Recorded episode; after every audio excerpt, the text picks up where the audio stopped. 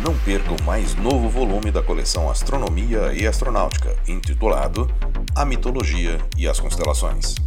E não deixe de seguir Astronomia e Astronáutica no Instagram. Os links estão na descrição desse episódio.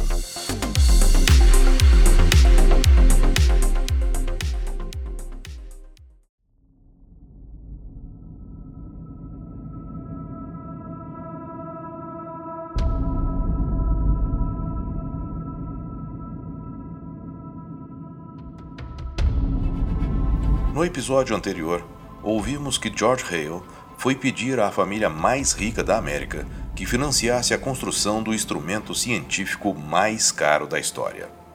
Nesse episódio, veremos qual foi a resposta. Olá, eu sou Floresberto, apresentador do podcast Astronomia e Astronáutica, e vou levar você nessa viagem.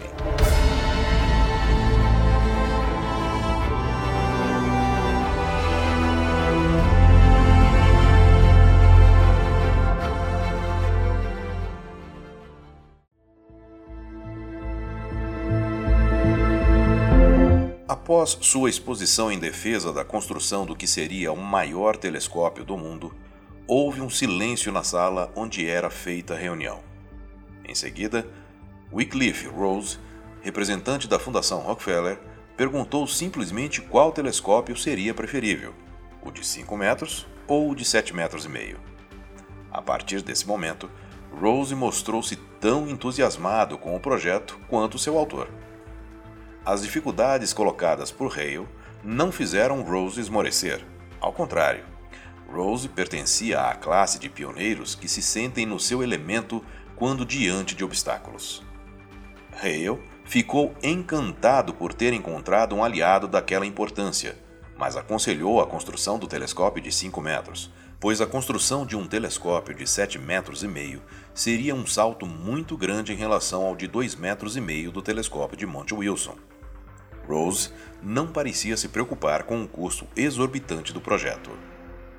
No entanto, apesar de estar tudo certo, muitos contratempos surgiram, não por questões financeiras, mas sim por questões pessoais para se definir quem administraria o futuro telescópio.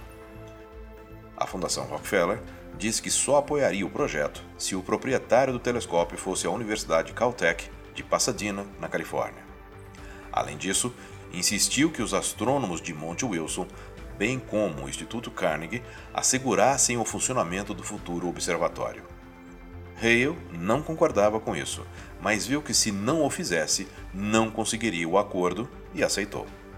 No entanto, pouco tempo depois, Hale recebeu um telegrama de Washington que anunciava que Rose e o presidente do Instituto Carnegie, John Marion, tiveram um sério desentendimento e o acordo foi desfeito.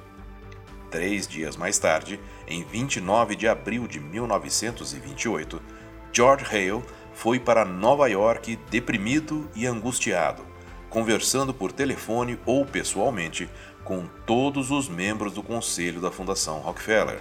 Mas o problema não estava aí, mas sim com John Marion, do Instituto Carnegie, que não abria mão do observatório sob sua administração. Hale, então, conversou com um velho amigo que tinham em comum e que já havia sido procurador da Carnegie Corporation, Elihu Root, e que havia também sido ministro da guerra no governo Theodore Roosevelt. Depois de explicar a Root a situação, ele entendeu que se tratavam de rivalidades pessoais antigas entre Carnegie e Rockefeller. No fim da conversa entre os dois, Root declarou com um sorriso que o Instituto Carnegie forneceria os cérebros e os Rockefellers as verbas.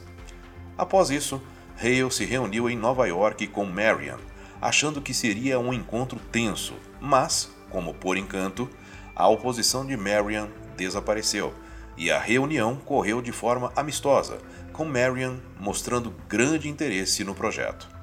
Hale percebeu na hora o dedo de Root. Quando foram informados do acordo com Carnegie, os diretores da Fundação Rockefeller aprovaram, no dia 26 de maio de 1928, um crédito de 6 milhões de dólares para a construção do supertelescópio.